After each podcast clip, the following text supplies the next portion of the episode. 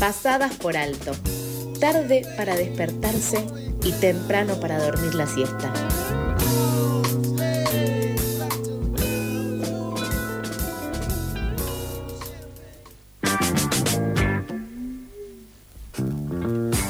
Son las 8 y 34, continuamos con este programón de viernes. Eh, la verdad que hermoso. Es un día que levanta como una espiritualidad diferente. Sobre todo si hay que arrancar cosas nuevas. Sí. Sí, es un buen día para arrancar cosas nuevas. Esta ya es una premisa de horóscopo de nuevo. Pero bueno, esto lo digo porque, porque hoy vamos a arrancar una columna nueva, interesantísima, que da muchísimo que hablar. Y esto lo vamos a hacer junto a Lorena Albarracín, que Hola. es nuestra querida acompañante. Bienvenida. Bienvenida. Muchísimas gracias por la invitación. Un gusto que estés acá, que empieces a estar acá también eh, todos los viernes a esta misma hora, 8 y media, 8 y 35 si se estira un poquito. Eh, y quería que me cuentes un poquito qué, de qué va la columna, cuál era la intención para estos próximos viernes, qué tenías pensado. Bueno, les, les cuento un poquito. Yo trabajo hace más o menos unos ocho años en la industria del cannabis y bueno, la idea de esta columna es que le contemos a la gente de qué viene el cannabis, para qué el cannabis, qué usos tiene y también darle una mirada un poco más eh, científica y bajar eso que creemos como tan cerrado. Eh, nada, al, al común, como que es, lo, lo podamos digerir un poco más fácil, esa es la idea, que hagamos todo más digerible. Me encanta. La verdad que es algo además que hace muchísima falta, sobre todo siendo una cuestión súper coyuntural, eh, como es hoy en día. Eh, pensando sobre todo en que el día de ayer se aprobó Hmm. la ley de cannabis, que ahora nos contarás bien qué significa, qué es, qué implica. Eh, pero bueno, también nos va a estar acompañando Diana, que ahora está llegando, está llegando un minuto tarde. Ya Pero- llega Diana, ya, Ya, llega. está llegando. corriendo, está corriendo. Eh, está muy bien. Este, así que bueno, y contanos un poquito también sobre vos. bueno, les cuento, eh, como les decía, nada, empezamos un proyecto en Colombia hace más o menos unos ocho años. Primero inició como un grow shop y después fue mutando en un laboratorio. Eh, así que tenemos un laboratorio de cannabis medicinal que se llama Santa María y en este laboratorio desarrollamos varios tipos de productos y bueno, y nos fuimos acercando por ahí a, a esa parte de la historia que estamos viviendo ahora en Argentina. Fue algo que también estuvimos como en el nacimiento en Colombia y un poco también trasladar esa experiencia acá y lo que nos pasó en la industria de pronto con este tema del manejo de las licencias, que es algo que se va a empezar a venir ahora y cómo eso puede ser incluyente o no tan incluyente, que es algo que vamos a ir charlando. Eh, pero bueno, nada, en, el- en ese camino, bueno, yo trabajo con medicina tradicional china, eh, fitoterapeuta también soy, soy coaching, soy un montón de cosas. Está muy bien. Eh, el, el- el se ve muy largo, así que no, no voy a contar mucho más. Pero sí, eh, nada, y como una, una linda experiencia también acompañando pacientes y eso me parece súper nutritivo para que después lo, lo podamos charlar y, y compartir, que me parece que es lo que buscamos, ¿no? Salud. Hmm. Eh, allá en Colombia, ¿cómo es la situación de la reglamentación o no reglamentación respecto al cannabis? En Colombia hay un sistema de licencias donde empresarios pueden acceder.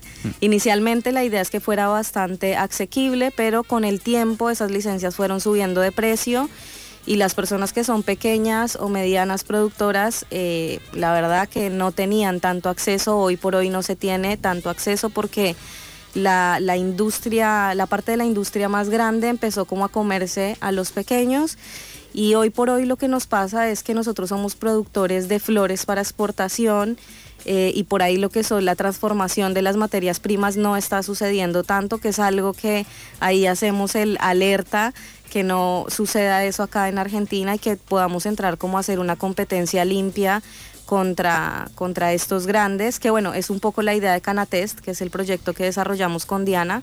Canatest es el primer test de identificación y cuantificación de cannabinoides móvil de la Argentina. Es decir, que eh, es, con este test nosotros podemos saber la cantidad de cannabinoides que hay. Generalmente esto se hace en un laboratorio y nosotras lo que hicimos fue pasarlo a un método más manual.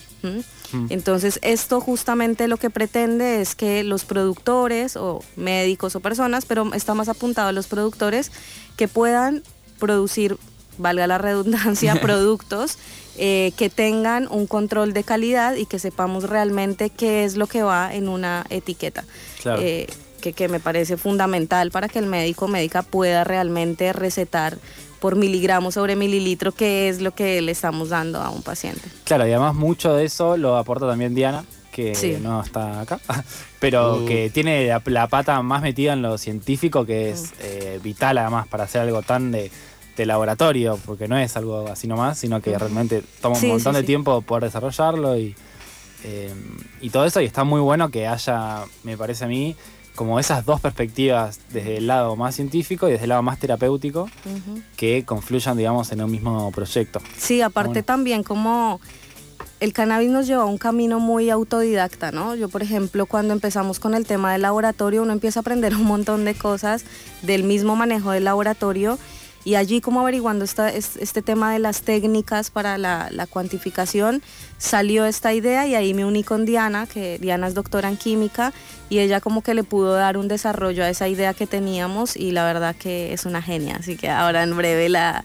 la escucharemos. Se viene Diana, Se eh. viene. Atentis que se viene Diana. Este, genial. Bueno, y entonces respecto a la ley de ayer que salió, ¿qué, qué implicancias tiene? ¿Qué va a significar de acá a futuro? Avanzamos, ¿no? Nos ganan las multinacionales. Y bueno, eso es todo un tema, no sabemos cómo se va a desarrollar al fin de cuentas y cómo se va a abrir eso, pero sí sabemos que hay como varias cosas eh, fundamentales que sucedieron con la ley. Eh, recordemos que es la ley de cannabis medicinal y cáñamo in- industrial. Esto quiere decir que tiene una visión más hacia la industrialización y hacia el cáñamo, que era algo que nos, que nos faltaba. Eh, y bueno, y hay como cuatro puntitos que me parecen fundamentales, que a poco, bueno, los vamos a ir acá charlando. Eh, primero se creó una agencia que se llama Aricame, que es la agencia regulatoria de la industria del cáñamo y del cannabis medicinal, que va a ser un ente como descentralizado y que va a tener como una función técnica y financiera, ¿no? Va a ser la que va a, a- a hacer como esta vigilancia sobre em, lo que es la industria, la nueva industria que va a empezar a nacer, ¿no? Porque ahora, ahora tenemos un bebito y, y va a empezar ahí a crecer. Y lo que va a regular es la parte de la semilla, cultivo y cosecha, la parte de almacenamiento, de distribución, de comercialización, de importación y exportación. Y esto es súper importante porque esto va a generar un montón de ingresos en divisas para el país, eh, que parece que, que- que salva un poco la, la economía, ¿no? Sí. O que como experiencia en otros países ayuda a que la economía avance bastante. Y, gente, ya llega Diana. eh, y respecto a esto, ¿cómo, o sea, vos decís que eh, en Colombia se especifica más en la exportación de flores?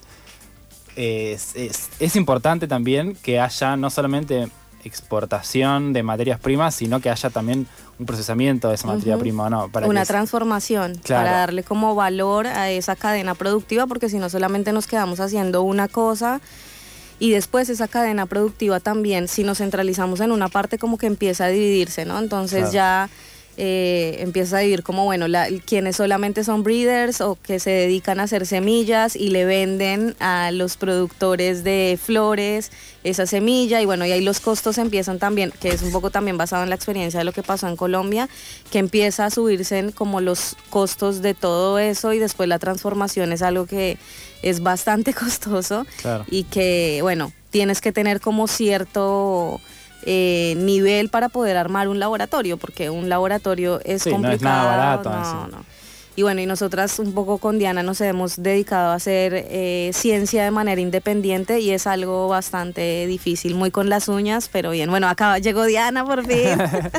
Buenos Hola a días. todos, ¿cómo van? Bien, muy bien. ¿Vos? ¿Llegaste bien? Sí, sí, todo bien. Un poco de tráfico en Corrientes, les aviso para todos los que se muevan por la zona. hay bien. obras, hay construcción, así que no, hay que salir con tiempo o usar el transporte público, que es lo mejor que puede haber. Genial. Este, bueno, entonces estamos hablando sobre eh, los puntos del proyecto. Vos decís que a futuro, o bueno, ustedes, quien, quien tenga ganas de tomar la palabra, eh, esto puede llegar a, eh, a beneficiar al mundo del cannabis independiente o es algo que claramente va en beneficio de las multinacionales. Y bueno, ahí vamos a ver cómo se desarrolla un poco, ¿no? Eh, La idea es que esta ley va a trabajar en pro de los pequeños y de los medianos productores. eh, y que justamente se va a dar como un marco legal para la participación de todos. Pero bueno, eso está por verse según salga la normativa y si esas normativas son accesibles eh, para todos o bueno, o no Sí, tanto.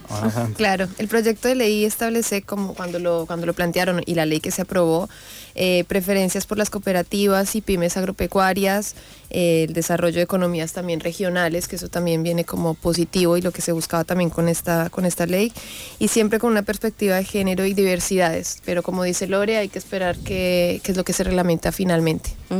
Bien. Eh, genial, o sea, la verdad que como propuesta me encanta, está muy bueno, hay que ver eso. Siempre del- de la ley a la implementación hay una brecha. Sí, sí, que- sí, sí. Pero bueno, hay como para seguir con el punteíto de lo que nos deja esta ley.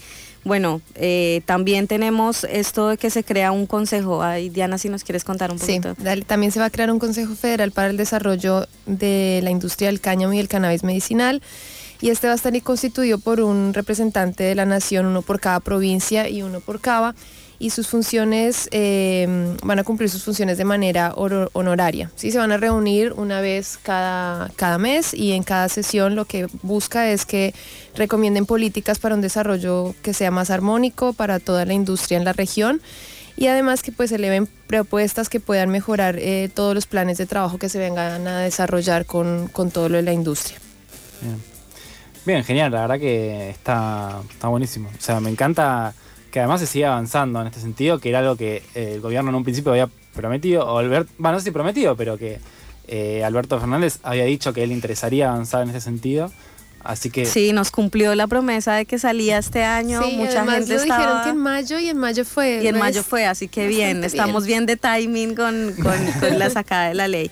Y bueno, y un poco de la mano de esto también, hace más o menos unos 20 días, un mes casi, eh, Filmus eh, hizo una reunión en el CONICET, en, eh, corrígeme el nombre del edificio, Diana, que el, el, el El, edificio... Centro Cultural de la Ciencia es- C3. Bien, en el sí, sí, C3 sí. eh, eh, hubo una reunión donde explicaban que el CONICET ahora va a tener como una financiación donde hay una participación para organizaciones eh, o asociaciones civiles y esto me parece súper importante y va de la mano un poco con otra de las cosas que habla la ley, que es la promoción de la investigación, eh, donde se va a facilitar y a promover la investigación científica del cannabis y el cáñamo y la ARICAME, que es esta nueva entidad, va a articular los programas de investigación con universidades públicas, organismos de ciencia y técnica del todo el país. Entonces esto hace también que la ciencia empiece a ser como una mirada diferente y que se pueda nutrir un poco de la experiencia de quienes la han tenido, que son el pueblo, porque Claro. nosotros hemos sido los que hemos transitado ese camino,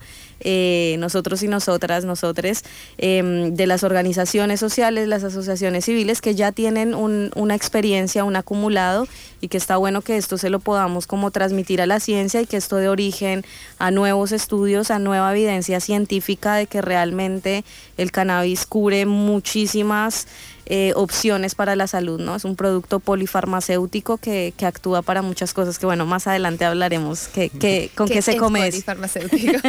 Genial, sí, tenemos un montón de semanas y programas por delante. Y además, sobre esto que decís, me encanta porque justamente en general se suele pensar que es la ciencia que, quien imparte el conocimiento o que, o que, eh, aplica como de arriba para abajo, digamos, eh, lo, lo que es expandir el conocimiento. Está buenísimo que sea al revés también, que sea desde abajo, o sea, desde el pueblo hacia la ciencia que se, que se difunde, que se, mm, sí, que se enseña. Porque además eso, hasta el momento la ciencia no, no es que tiene un amplio recorrido con el cannabis. No, siempre ha estado bastante limitado por, por todo el tema del prohibicionismo y eso ha hecho que desde la parte científica siempre se haya satanizado y nunca se haya eh, profundizado. Quienes se arriesgaron a hacerlo ya sabían que su trayectoria académica no iba a ser muy fructífera, así que viene muy bien ahora todo esto y la experiencia grande que traen los cultivadores y las personas que vienen trabajando con esto es fundamental para que se dé un avance mucho más rápido y en pro de la sociedad, como, como estabas diciendo. Genial. Eh, buenísimo, veremos entonces cómo sigue avanzando con el tiempo esta ley. Yo creo que si sigue así, eh, le veo un buen futuro. Ojalá que sí. Y también le veo muy buen futuro a esta columna semanal que todavía está por definirse el nombre entre Canatest, Canacroma.